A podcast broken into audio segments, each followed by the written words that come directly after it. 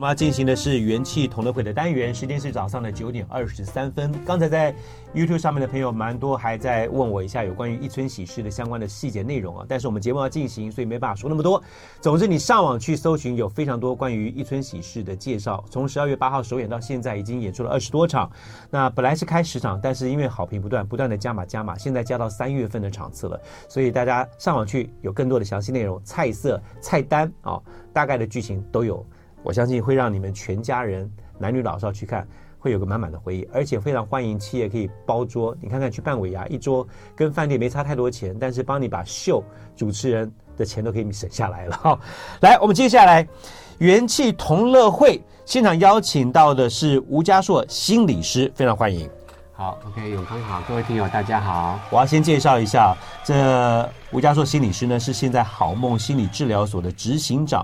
特别说一下，他是学心理研究，毕业之后投入了失眠认知行为跟治疗的临床工作，所以有非常多在临床上面看到大家对于睡眠碰到的困扰跟症状。没有错哈，如果等一下大家有任何睡眠的问题，也可以在 YouTube 上面留言。好，欢迎大家。我们也可以除了来分享今天的资讯以外，如果大家有任何睡眠的疑难杂症，哈，我们也可以趁这个机会帮大家来解答。是，我要再帮这个吴家硕心叫做心理治心理治心理师哈，对，心理师对。好，那在长庚医眠中心工作了超过十二年时间，那现在我们刚刚讲到是台湾第一间。以失眠认知行为治疗为主的一个心理治疗所，叫做好梦心理治疗所，担任执行长。你的背景是学心理，对，很多人认为说睡眠是生理问题，但其实跟心理是绝对有关系的。没有错，嗯，其实它可以分一个时代啊，在早期，很多人都觉得睡不好就是一些比较偏生理，嗯，啊，可能伴随一些睡眠的疾病，好，或者它是一些疾病的附属的症状。啊，例如我们说焦虑症，嗯，有人因为焦虑到睡不好；忧郁症，有人因为忧郁而郁郁寡欢的，一直都在睡觉，睡眠也乱了，所以它变成是疾病的症状。可是现在的现代医学慢慢发现，睡不好它本身就是一个。生理、心理都有可能混合在一起的疾病。嗯，换句话说，如果的确是生理问题，OK，你从生理着手。但是现在很多人睡不好，尤其是现代的人，很多人睡不好是各种原因影响了你睡不好，所以他就要从各种角度去切入。嗯，换句话说，每一个人睡不好都有不同的治疗原因。是啊，治疗的方法跟治疗的对策，好，所以我们要找到原因。那现代的人，很多人其实都比较偏心理层面了。嗯。好，所以这也是二零。你的临床发现，现在反而是偏心偏心理层面的居多。居多，而且其实除了呃临床上真的发现，现在国内外的论文，嗯，二零一七年我常说是一个很重要的里程碑。嗯，二零一七年美国的内科医学会是一个很大的医疗机构，它认可失眠的人，嗯，第一线要做的是心理治疗。所以换句话说，如果大家在美国，嗯，你说你睡不好，医生不会先开药了，嗯，医生会鼓励你，哎，试试看，不要吃药物。的认知行为的这种心理治疗方法，嗯，好，所以它有个专有名词叫做认知行为的治疗。嗯，认知行为治疗顾名思义，它有两个内容，一个是调整你的想法，就是心理的运作，嗯，另外一个是行为的层面，所以我们会教你一些放松训练，一些作息的规划。那所以国外已经开始认可这样的治疗才是第一线，嗯哼，那台湾也其实已经开始跟进了，好，所以台湾有很多的医疗机构，就像刚刚说的睡眠中心，啊，它已经开始去认可失眠的。治疗除了药物以外，嗯，还有更全面的非药物。好，所以各位听友应该很多人可能正在吃药改善睡眠问题。先跟你们分享，慢慢的你们有可能除了吃药也有别的选择了，因为这个是二零一七，其实不会很久，因为到现在也才大概七八年的时间。好，所以这个国际上对于失眠的治疗已经开始有一个大版图的改变了。你知道，很多台湾人习惯就是看了医生或者看了咨询之后，你没给我点药。我心里不舒服，对对对对，好像就没有不很有效果的感觉，没有吃药就觉得我失眠还是会继续，对，所以那个本来也就是一个心理的问题，对不对？那我觉得你觉得要吃药也是个心理问题，而且台湾其实真的就像永康提到的，台湾因为医疗的健保做的太好。嗯，所以大家其实拿药非常的便宜，是，所以你去到医院，你不拿点东西，好像就像伴手礼一样，你出国好像就要 就要拿一个伴手礼，嗯、哦，对。但是这个概观念其实可以慢慢的被扭转了。这个呃，因为吴家硕医师的临床经验非常丰富啊，怎么会出这本书？这本书叫做《身体喜欢你这样睡》，然后相关的内容书怎么样使用，我后话会慢慢来聊。不过我先先问一个问题，非常直接，嗯、可能听众朋友有一些兴趣。对，鬼压床，就你刚刚的角度来讲。OK，生理还是心理？OK，好，鬼压床它其实偏生理，偏生理。我们害怕它偏心理。所以整体来讲，我们可以去解读我们的身体怎么了。就像这本书说的，身体喜欢你这样睡，要先懂身体怎么样，你的心才会去跟着克服。我很常分享鬼压床哦，鬼压床它你的临床碰到多吗？哎。鬼压床，就各位听友，你们也可以反映一下。嗯、如果有鬼压床的，你们也可以留个言啊。Oh, okay. 但是我们用科学方法来解读鬼压床，它很特别，它的专有名词叫做睡眠麻痹症。睡眠麻痹，对，嗯、它的概念是我们大脑正在做梦。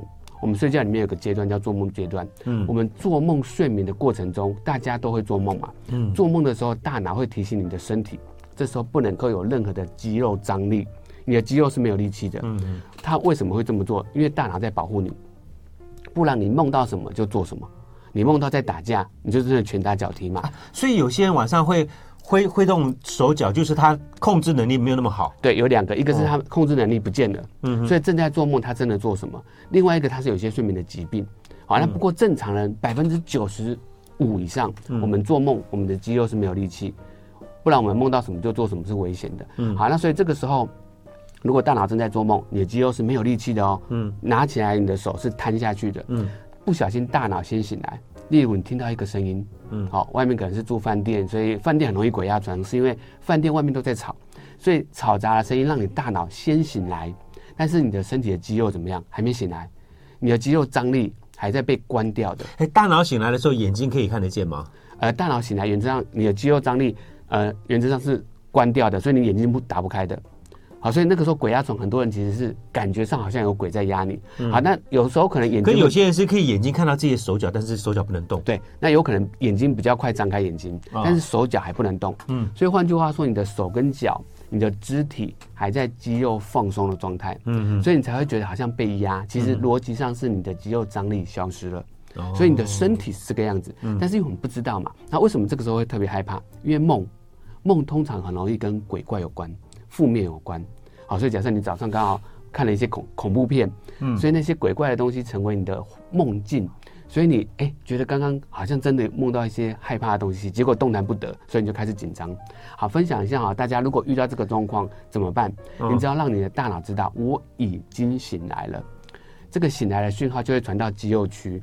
嗯、我们大脑的睡觉区在大脑中间，然后跟肌肉张力区很近，嗯，所以你醒来了，你把这个讯号传去。传去给肌肉张力，让它解开，你就可以动起来了。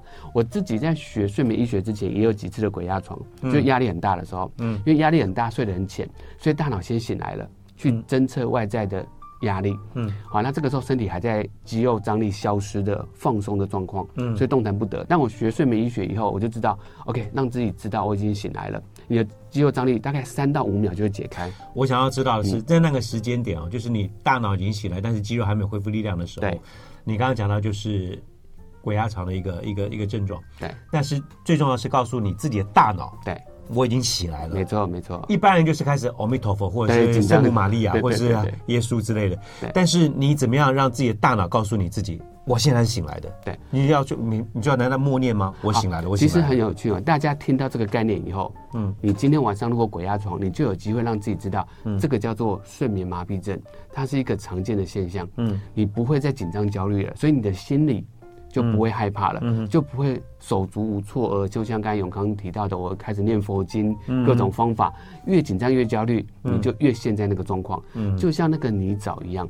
啊，森林里面的泥沼沼泽，就是你踩下去以后，你越紧张，你就会越陷下去。但是如果你抓到了一个浮木，嗯，你就知道怎么做了，你就有力气了。嗯，好，所以今天晚上我很多个案，他们曾经有鬼压床，嗯，但他听到这个概念以后，他知道哦，原来是一个睡眠专有的现象，嗯，他的心里安心下来了，嗯，知道身体发生什么了，所以这一套就解开了。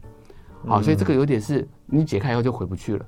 大家就放心的不会怕鬼压床了。就像我自己学完睡眠医学以后，我后来想要再有鬼压床，还还压不了我了，因为因为我就 知道这叫睡眠麻痹了。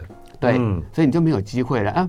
不过想想以前，我觉得还蛮有趣的，因为你会怎么动都动不了，其实蛮特别的。因为我们现在身体是可以被使唤的，我要动它，我手要举起来就举得起来。可是那个时候你却动弹不得。其实想想也蛮特别的，是不是？有些人的体质特别这样，因为有人说，因为像 Mina。在线上在呃收看的朋友，他说有段时间他常被鬼压床，不管是晚上或下午小睡，频繁到身体不动的时候呢，会听到空间有一种嘈杂的声音，身体就不能够动了。但他本人是行的。对，就是有些人会有比较经历这样频繁，有些人就也也不会碰到，就跟我们大脑比较容易在睡眠当中醒，先醒过来有关系。那是什么样的人大脑会特别起来？是有一个归纳出来的特别特别的状况吗？大部分会有一个特别状况，嗯，的确都会跟你紧张焦虑有关。所以人在面临比较大的压力，对，考试的前面，对，或新的工作，对。新交女朋友或分手？也有可能，对对对，就是经历比较情绪波动那段时间，对，或者是你的心里一直有东西在盘旋着，有在记忆着，所以有可能不见得是大压力哦，有可能像米娜这样说的，他有可能是生活的个性，他的特质本来就是比较容易敏感，嗯，所以别人讲什么他都会放在心上，嗯，好，那先讲一下哦，敏感的人，呃，我们在。书里面的另外一个老师，哈，是我的指导老师，他很常跟我分享一个概念，我很喜欢。嗯，他说，大家如果你是睡不好的人，先给自己一个正面鼓励。你在远古的时代，你是比较容易活下来的。为什么？因为如果在远古时代，外面是有老虎在追你，你睡在山洞里面，你听到那些声音，你可以赶快跳起来。所以很敏锐的人。是可以知道外在的线索的，你可以活下来。好正向，很正向。但现在的人很安全了，所以是如果你一直听到外面的声音，你就容易醒来，而睡眠品质不好。嗯，但是你的睡觉过程中就很容易被这样的状状况让你站在做梦，但是你醒来，所以的确很容易鬼压床。是，所以换句话说，反过来，我们这些人我们怎么不做？我们要开始提醒他的大脑啊，你是在一个放松的环境，嗯，甚至我们会帮你做放松训练。这些都是用透过科学，嗯，透过训练，让你的身体习惯、大脑清楚了解这么一回事之后，你就可以去把你因为造成你睡眠不好的因素给排掉。没错。然后去面对它之后呢，训练自己，慢慢可以进到一个让你可以更容易睡好的一个方式。这是这本书《身体喜欢你这样睡》达到这本书之后最。主要的一个目的，来帮助所有的读者去厘清到底问题出在什么地方，是心理的还是生理的哈。我们刚刚直接先敲到一个鬼压床，是因为这可能不少朋友曾经在睡眠当中碰到的一个状况，而且是自己没有去理解，这叫做睡眠麻痹的时候，会东想西想，会越想越恐怖了。对，今天透过了这个张家硕临床心理师一分享之后，你就知道这个其实是生理上的状况，但你因为白天看到一些无微博所以心理上有些阴影，自己去把它放大了。对，好，对，其实面向非常多。我先请教一下，这本书啊，不光是你，还包括另外一位杨教授。呃，先跟我们讲一下这个书的一个渊源吧。起来时候，这本书其实是就像我们刚才说的，现在失眠可以做所谓的非药物治疗，我们一直想要推动，嗯，但是很多人不知道我们在临床上到底在干嘛，嗯，所以我们有点想要借由书。还原临床的工作，怎么还原临床工作？我们个案来到我们面前，来到我们心理治疗所面前，我们会做两件事情。第一个，评估你到底为什么睡不好，这很重要，因为你找到你睡不好的原因，才可以对症下药，给你治疗的计划。好，你说这个东西在临床上这么做，可是书怎么做？嗯，或者是我们的线上课程也是一样的概念，怎么做？所以，我们第一块叫做评估。嗯，所以书的最前面，或者我们的课程的最前面，我们都会帮你评估来评估出来你是哪一类的睡不好。我们会帮你找到你的八类型，好，所以这个书我们有个分类的系统，在第一章节，你填完以后，填完这些问卷，你得到一个分数以后，你就可以知道你是哪一类的睡不好。嗯，评估完以后，重点来了，我们就会找到你专属的看书顺序。对，好，所以有一个表格，里面有八分类。好，所以不同的分类，你就有不同的看看法。对，看法。这书很妙，就是它前面就是透过一个像平量的方式，先检测自己属于哪一类的。它书不是让你用从第一章看到最后一章，不用一定要按照顺序，你挑出来你自己是哪八类当中的其中一类之后，后面就有引导你去按照它的颜色区块，直接跳到那个章节去看。对，对不对？对，所以这本书是彩色的，嗯，因为比较好去让大家。找到你的页码哈，页数。好，所以如果你是需要先看红色的，你就看红色的那一区，嗯，接下来看黄色，再回来看蓝色。嗯，所以换句话说，OK，如果你有一个朋友也要睡不好，你分享给他这本书，结果他看书的顺序可能跟你看到的顺序不一样，嗯，好，所以这个就是临床的过程，每一个人都叫睡不好。你到了医疗院所，你找到了心理师，我们会给你不同的建议，嗯，好，但是这样才是真正的打中你的命题，嗯，好，所以这个是这这本书最主要的创作的概念，嗯，怎么会跟杨建明教授开始有合作？因为他比较学术派，你是临床派，没有错，没有错，就永康分分享的很好，就他是我的老师，嗯，但因为这本书需要。说不得不说，我自己出了已经第六本书，是，但我觉得这本书需要老师的加持啊，啊，因为前面的这个问卷，我们要让它变成不是这种很简单的心理测验而已，嗯，它必须要很有证据，所以我们就请老师进来，我们一起成为两个专家去设设计这个问卷，再来，因为老师在正大，嗯，好，那他可以在正大的心理系申请相关的研究计划，嗯，去确定这个问卷是有效的，嗯，好，所以一来是这个样子，那再来是，呃，因为老师一直在做很多的研究，所以我们也想要让这样的书是更科学化的，嗯，好，包含我的临床经验，所以这本书的每一个章节前面都有一小块，有点是把。最近的研究计划，嗯，带进来，不管国内外，他研究发现的成果，对，嗯，那这个是老师最上场上上场的啊，就因为这个东西，我觉得现在的民众也很很聪明，嗯，他会知道哦，这个方法好像有用，但证据呢？对，那我们是可以提供证据的，嗯，啊，所以这个就是把老师邀请进来的一个很主要的原因。所以杨建明的教杨建明教授在学理的部分、研究计划部分带出有规模样本数够多，然后把这结果带出来之后，透过你们临床真的判到了每个病人的状况之后，把它应用上去，对，结合出来这一本书《身体喜欢你这样睡》，是由商周出版的。我们大家休息片刻回来后继续聊，因为等一下我还跟大家分享，包括了很多呃对于睡眠。有一些迷思，刚才我们一开始就提到一个，嗯、这鬼压床是大家常会有一个讲到的一个方方式。嗯、然后做梦代表没有睡吗？早上觉得做着很多梦，而且很累，做梦就代表自己真的没有在休息吗？或者是梦游是在做梦睡眠阶段发生的吗？以及为什么有些人觉得越睡越累，到了周末去？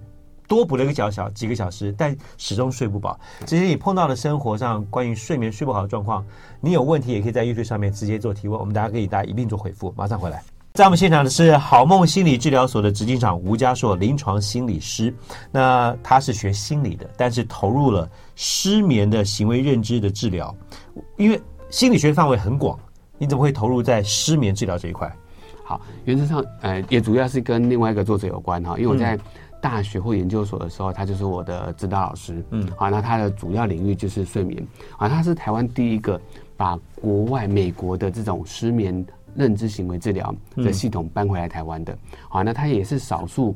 拥有美国的这个睡眠相关的执照，嗯。啊，他同时也有台湾的治疗资格的人，好，所以换句话说，我就跟着他嘛，所以有点就变成是跟着哪个老师，就是你是直接就师傅带入门了，对对，就进入这个专业的领域了，对对对。不过学心理的去帮忙解决失眠的问题，其实像你刚刚讲到，我们刚刚说这个失眠麻痹，哎，睡眠麻痹，对，变成俗称的这个鬼压床，对，听你这样一讲，我可以完全理解，对对对。然后先告诉我自己。我是在古代是有能力生存下来的，因为我的警觉性比较高。我心里不负面之后，让我大脑告诉我自己，我以后你如果再被压的话，就是这一切都是假的。只是我大脑先醒来，没错。现在醒来吧，大脑醒来吧，大脑醒来吧，我就不会再被压了。没错，没错。哎，这个东西可以训练的。是是是。好，我跟大家讲啊，如果你真的睡不好的话呢，你也不要觉得说很沮丧，因为现代人真的睡不好的人太多了。帮忙这本书推荐写序的啊、呃，有台湾生活形态医学会的理事啊。呃，陈志金医师他有讲一段话，我跟大家做个分享。睡不好，你不要当做是以为只是呃周末再给他补回来就好了嘛。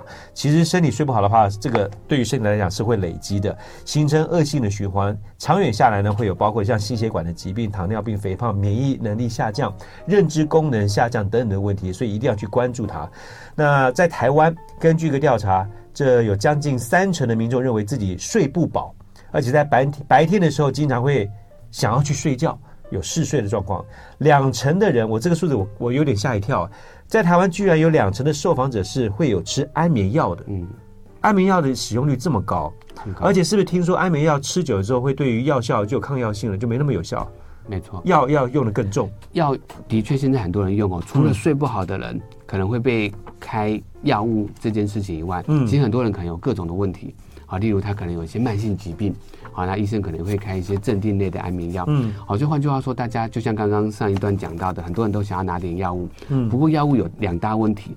如果各位听友在有在吃药，应该会很清楚啦。第一个就是刚才永康提到的，药物会有所谓的越吃越多，我们叫做耐受性。嗯，我们对它的忍耐忍忍受的程度还需要越来越高。嗯，好，第二个叫做依赖。嗯，而且这个依赖很讨厌，不见得是生理依赖，有时候是心理依赖。分享一下什么叫心理依赖。我有些个案，他的药物一波再波，嗯，啊，他不想要吃了，他吃成一半，哎，有用，他再吃成四分之一还有用。我还有一些个案吃成怎么样？吃七分之一。比如说七分之一怎么吃？么对，可以告诉我怎么样把它剥成七分之一吗？因为真的很难切成七分之一嘛。他是把药泡在水里面，分七天喝完。但你觉得有效吗？一定不是心理的了。对，就是心理的。嗯、所以在心理，你给他维他命也有可能，他也会觉得可以睡。在早期的医疗，甚至可以给这种安慰剂，现在当然不行了。嗯，啊，就是给长得很像的一颗药丸，但是它没有药物的成分。嗯、好，但是你说心理依赖，那怎么办？就要从心理层面来减药。嗯，好，所以这个时候你说是生理的影响，就已经是一部分而已了。嗯，就心理的问题比较大，所以才会用心理学的方法去做这些调整。嗯，好，那分享一下，如果大家有在吃药，真的不用担心，药物有药物的好处，嗯，快速，而且其实现在药大多都做得很安全，所以你短暂用药物，使用药物来助眠，我觉得大家也不用觉得好很罪恶，但是使用完以后，你要慢慢的找到方法去取代它。嗯，好，所以我们用科学的方法。取代的概念是本来的一颗药，它对你的效果是什么？我们找到非药物的方法取代它。嗯，例如你吃的药刚好是跟放松有关，那我们就做放松训练，花十到二十分钟甚至半小时做一套放松，等于这个药物的效果以后，慢慢的你睡前还是做了放松，而吃了药就可以把药物挤掉。嗯，好，因为我还是做了一套对睡眠有帮助的事事情。好，那这个挤掉有个策略，例如我们本来的一颗慢慢的减少。或本来的七天，慢慢的减少天数，嗯，好，所以这个就是配合认知行为治疗的减药计划，嗯，好，所以先说药物可以吃没有关系，但是你有办法不吃的，现在的科学是有办法做到的。嗯，刚刚一开始就讲到了，张家说临床心理师已经跟大家分享了，未来在对于失眠或是这个认知行为在治疗这一块。很多时候是透过训练一种习惯，而不是说你来以后也马上会给你开药。嗯，所以不要有心理上这样的一个期待，是要慢慢建立一个观念哈。对，呃，我在这个序当中，那个杨教授自己写的一篇序当中也提到一段，因为睡觉是我们人类。从古到今都有在睡觉，这是一个大家都知道的古老的一个人类的睡眠系统。没错，但变化的是什么呢？是我们现在的生活形态不一样了。对，我们现在有手机、有平板，有很多新的一些生活的样貌。所以这本书要解决的是，就帮助各位朋友在现在生活之下，我们有哪些干扰影响到我们的睡眠，排除掉干扰之后，得到安稳的睡眠，是这本书跟大家分享最重要的一个写这本书的一个目的嘛？哈，那这本书。我自己已经做了前面的评量，我我很感恩呐，我现在睡得还算不错。OK，但是我我想请再帮我们介绍一下这个书的使用的方式。我们刚刚简单讲了，就是把睡眠的，你把把所有的人，它分成八个类别，对，然后去依照书里面提供的一些阅读的顺序。那如果说对于睡眠有一些呃障碍的朋友，直接去找像好梦心理治疗所进行咨询的话，那就要立刻进行。有就会有费用了嘛，对不对？对对对。那这本书可以先在你让你去看诊之前，现在对自己有些更多的一些了解，是这个目的哈。对，太棒了哈！就是那个永康主持人提到一个，我觉得算是 隐藏版的彩蛋呐。是我现在的个案，我也会鼓励他们，如果有机会，先把前面的评量做完。嗯。因为我就比较快知道你是哪一类型。嗯。那我在。真的，如果是来来到临床工作，好，我就可以比较知道你的状况，跟我对症下药，嗯、有可能就会减少了那个评估的时间。嗯，好，当然一个评估可能就要自费的费用了嘛，哈，所以你也可以节省一些费用。好，那所以这本书，所以今天呢要录下来哈，要反复观看，因为平常都要收费了，对不对？对，对，所以前面的问卷哈啊。而且，如果大家还没拿到书，其实前面的问卷我们已经有线上版本了。嗯，好，所以可能可以关注我的粉砖或者我的 IG，我们有把前面的问卷变成一个线上版，所以你在线上点选，手机拿起来扫描，点选完以后，你就可以找到你八类型。嗯，好，那这八类型接下来你会有，我们书其实有分五个章节，五大块啦。第一大块就是这个评估，好，所以你可以透过线上或者是这个纸本的评估，评估完以后你。每一个人都一定要念基础，嗯，好，所以这里有一个基础单元，好，那所以基础单元就是我跟老师共同撰写的，但他不得不说科学的东西比较多，因为我们要让大家打好基础，接下来就有三大系统。分别是跟你的紧张焦虑有关的。我们刚才说这种比较容易敏感体质的人，嗯，啊，想东想西的人，在古代比较容易活下来的人，我们叫做清醒系统，嗯，啊，但是有些人不是紧张焦虑，而是你的作息出了问题，嗯，因为现在的人有轮班，是。有时差，甚至我觉得这三年啊，一样我们强调的是很新的资讯啊，嗯，大家因为疫情而居家工作，居家工作的人作息就比较容易乱掉，对，所以另外一块叫做生理时钟。还有一个叫做恒定系统，跟你的睡眠的需求有关。有些人，换句话说，可能退休了，嗯，好，或者是你居家工作，你白天不够累，男女也有别嘛，对不对？对，男女也有别。好，那所以有可能跟恒定系统有关。好，所以的确，我们在现代的科学来讲，很特别的地方是国内外，嗯，或者是这快要十五年的研呃调查都显示，嗯，女生的确比较容易失眠，好，大概都多男生两到四个百分比。好，那不过之前有分析过哦，如果各位听友是女性哦，你的确失眠的几率比较高，但是通常跟三个都跟荷尔蒙的因素有关。嗯，第一个当然就是所谓的更年期，啊，有更年期可能有些不舒服的症状。嗯。热潮红在晚上可能容易这样子，因为热而醒来。嗯，再来就是怀孕相关的。嗯，怀孕的过程中有宝宝在你的的的肚子上面压的压的，你可能比较容易睡不好。呃，宝宝生出来以后你要喂奶。嗯，好，所以这个跟怀孕相关的。再来就是跟金钱症候群有关。好，就是比较青少年的青少女的。好，这些金钱症候群，这三个阶段都是女性专属于男性的。好，所以的确女性现在睡不好的比例都高于一点。好了，所以这个是一个。性别上的分别哈，那这是比较是科学的角度来分析，嗯，用科学的角度去分析现在生活形态当中你干扰睡眠的因素是什么，然后帮助你透过训练之后把因素给排掉。这就是去做认知行为治疗最重要的一个学理的基础嘛，哈。那接下来呢，我我觉得从我们大家对于一些睡眠的迷思，一一跟大家做一些分享，这些可能是比较大家可能会有一些的困扰。当然，你有些困扰可以在线上面也跟我们做提问。已经有几个朋友发表一些问题啊，我可以请那个帮我们先做个回复，因为这个雷雅是我们一村喜事的里面的村长夫人，她刚刚讲了，她的小朋友我也看过，叫做小石头，他就是比较撑。嗯，不会很容易的哄睡觉，然后睡着之后呢，又比较容易醒来。其实就对爸妈来讲比较困扰一些。小朋友会也会有这些失眠的问题吗？也会有。好，那如果小朋友比较容易撑着不睡觉，我会建议一样回到心理学，我们有个概念叫做制约，我们要让他在睡觉之前知道这是睡觉。而且把它变成是一个制约，制约就是有一个顺序，到了这样的一个时间点，它就会启动睡觉的系统。好，那怎么做？睡前哈，这个是美国儿科医学会就推荐的。嗯，好，那这个也是我上一本书在谈零到六岁的时候有特别强调的，你要让他在睡前做的事情越一模一样越好，啊，变成一种仪式啊。对，但是那个仪式有些口号，例如由外而内，由外而内，由亮而暗。由动而静，好，这个我们叫做三个向量。好，那我分别讲一下，一个由外而内，当然就是可能在洗完澡，在浴室，慢慢的接近你的床嘛，由外而内；由亮而暗，所以本来是很亮的一个画面，你在书房看书，慢慢的回到房间要关暗灯。嗯，由动而静，你可能本来是在洗澡，可能讲故事，慢慢的回到床上，你可能唱安眠曲，跟他拥抱。好，所以它有这个向量。你你知道像这种过程啊，嗯，以前我自己当爸爸，小朋友小的时候啊。我都自己先睡着。是啊，是啊，是我所以循序渐进。呃，好，你继续分享。我刚刚打断你的，抱歉。没没问题，这真的有时候大人做一做都睡着了嘛。对，啊，所以因为它有个催眠的过程，再来你就开始建立习惯。每个动作其实是接着的。刚好大人也提到一件事情，嗯，好，我们要有睡前的仪式。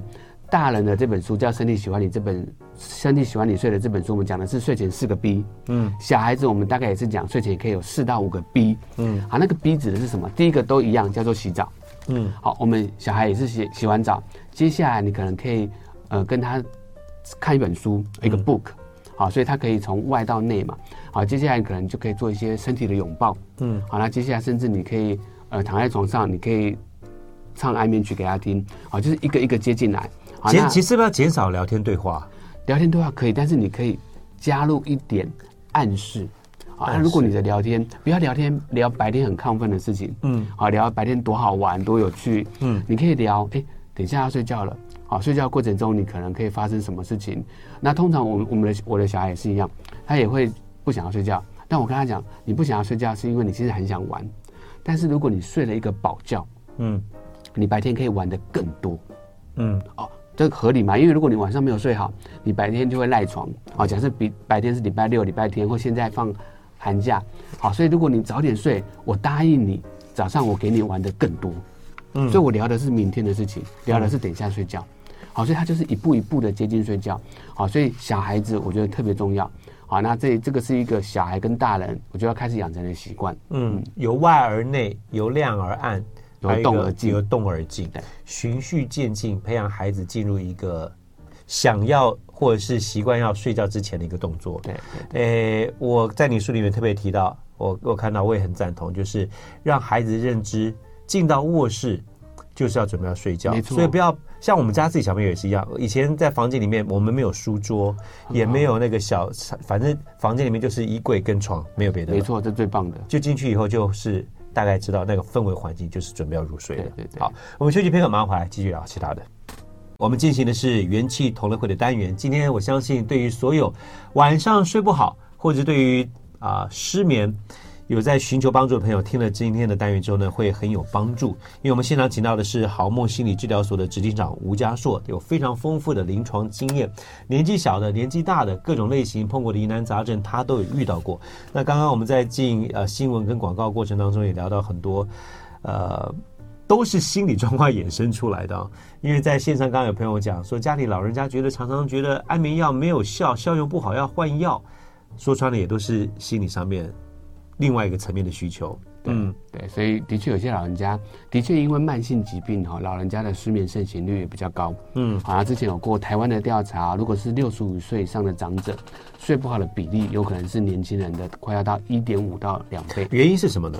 第一个是慢性疾病嘛。因为他本来就比较多的身体的不舒服，嗯，啊，他伴随这些不舒服，有可能晚上就会睡得比较不好，啊，例如一些疼痛，嗯，啊，那另外一个比较是跟我们刚刚书里面提到的恒定系统有关，不得不说老人家一定不会那么累了，因为退休了，所以他不需要朝九晚五的出门工作，工作压力也没那么大，对，好，那所以他有可能就是变变得比较静态，所以这些原因都让老人家比较容易睡不好，但的确现在老人家的压力还是很大。好，因为他们其实现在大家可以活得更久了，好，所以老人家有可能就还要去顾家里的孙子辈的的这些生活，嗯，好，所以他们压力也是很大，好，所以他们各种原因其实都让他们的压力没有减少，但是睡眠的需求变低，嗯，所以他们的失眠的盛行率都变高，好，不过他们的确也可以不见得只有吃药，嗯，失眠的认知行为治疗这个方法对老人家也有用，好，但是如果就像刚刚呃 YouTube 上面有留言的，如果他一直换药，原则上医生。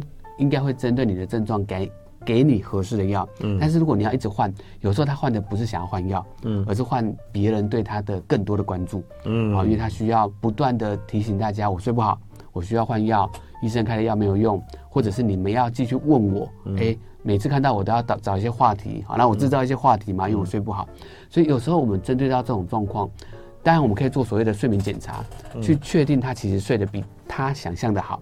但是有时候这是不是解套？嗯，好，因为的确我们有时候做完检查，哎，发现哎，这些人他知道我睡得很好了，他就觉得哎，好像不想要接受，因为我想要继续睡不好。如果我睡好的话呢，我的孩子、我儿子、女儿就不关心我了。对啊，所以有时候孩子带爸爸去、妈妈去吃一个比较好吃的，常常频频率提高一些，对对对，哎，失眠就好了。对，因为他开心了嘛。对，然后或者换一个方法关注他，你们可以开始思考，不不见得是关注他的睡眠，嗯，而是关注他的兴趣。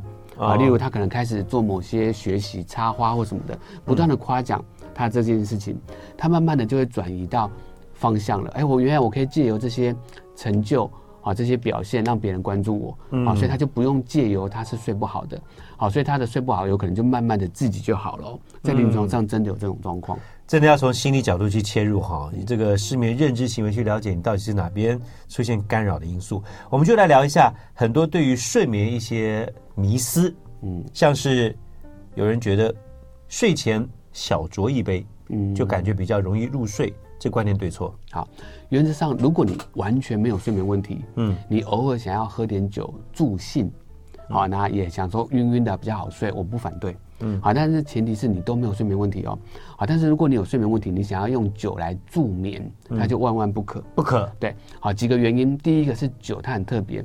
它需要身体比较大的代谢，嗯，好，一克的酒可能就会很高的比例你需要去代谢这个东西，嗯，相比一克的其他的食物，嗯，好，那所以换句话说，你要睡觉了，你的肝还在运转，嗯，好，所以你喝了一点酒，你的身体的肝还要运转这个酒精的代谢，所以晚上其实睡得不安稳，好，所以这是第一个问题。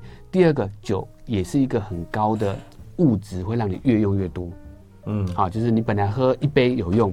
晕晕的，你接下来喝到两杯、三杯，要喝整罐，好，所以这个酒越喝越多，就会有另外一个问题叫利尿。酒是一个利尿剂，你半夜就一定要常常上厕所，好，所以你睡觉本来就应该要叫到天亮嘛，所以你一直上厕所去代谢这个酒精，所以就变成你半夜睡不好，好，这是两大对睡眠的影响。好，那再来，它也会破坏你睡眠里面的做梦睡眠。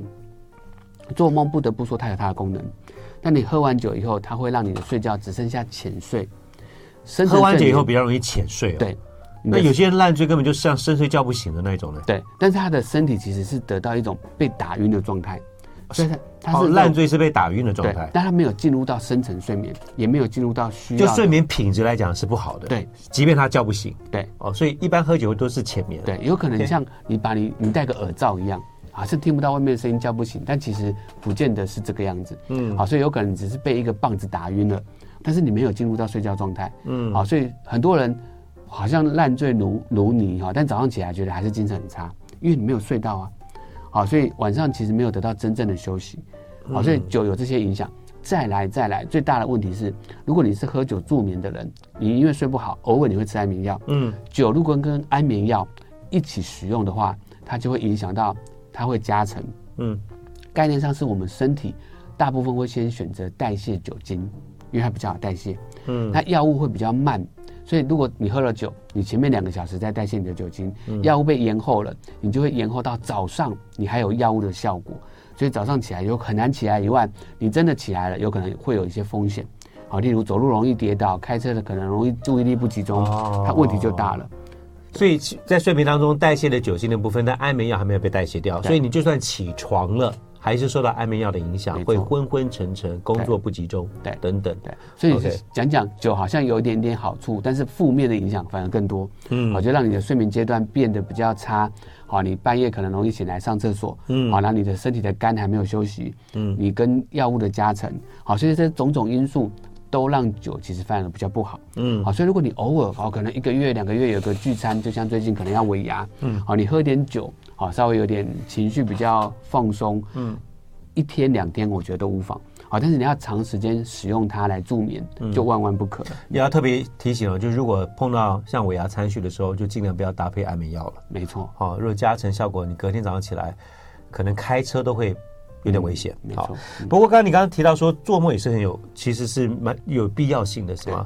有人常觉得说做梦就是没有睡好，或者是一整个晚上都在做梦。因为我以前常做梦的时候梦到那种警匪追逐啊，就是他在抓歹徒或者是被人家追那一种，感觉一直晚一个一个晚都在跑来跑去跑来跑去，早上起来超累，很累。对啊，那做梦到底是有没有在休息？好，所以的确这个也是放在我们书里面会解答的一些常见的睡眠迷失。嗯，这个是我很常聊的，叫做做梦，很多人早上起来做梦。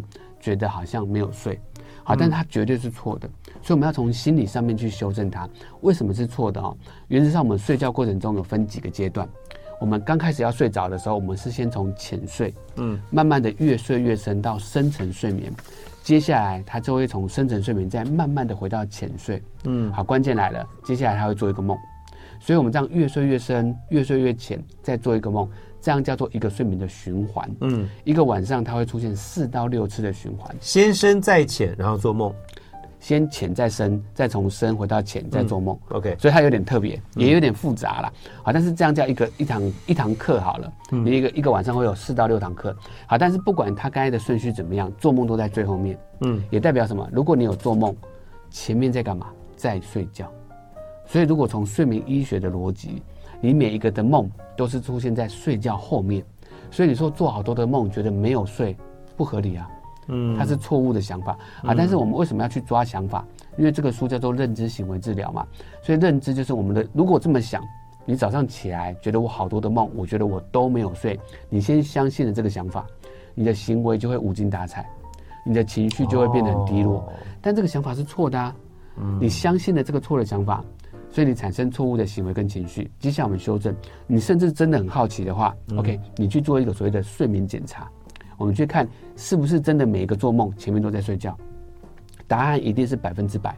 如果你有去做睡眠检查，我们透过脑波就可以知道你这个睡眠的分布，每一个梦都是在睡觉后才会出现的。所以先相信自己有做梦等于有睡觉。好，但第二个讨论是，很多人觉得我好多的梦而觉得好累，嗯，也。不是正确的，不是梦让你累哈，不要再错怪你的梦了。原因是因为在最前面有一个共同的状况，可能跟你的焦虑有关，或者最近天气很冷，我们刚好一波可能七六到七天的冷天气，半夜很容易醒来，很容易醒来才是关键，很容易醒来你就发现了这百分之二十的梦，很容易醒来也才是你累的原因。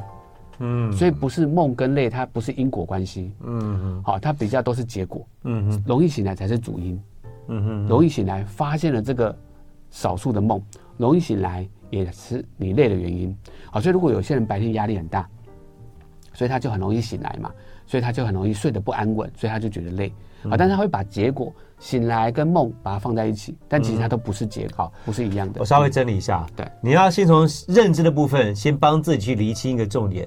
做梦之前，其实你已经睡过了浅、深、浅完整的循环，最后才做梦，所以你是有睡够的。对，所以你要相信自己，我做梦其实代表说我有睡。对，所以你这样醒来的时候就不会怪梦，心理上不会是负面，接下来就不会太累。这第一点。第二个就是。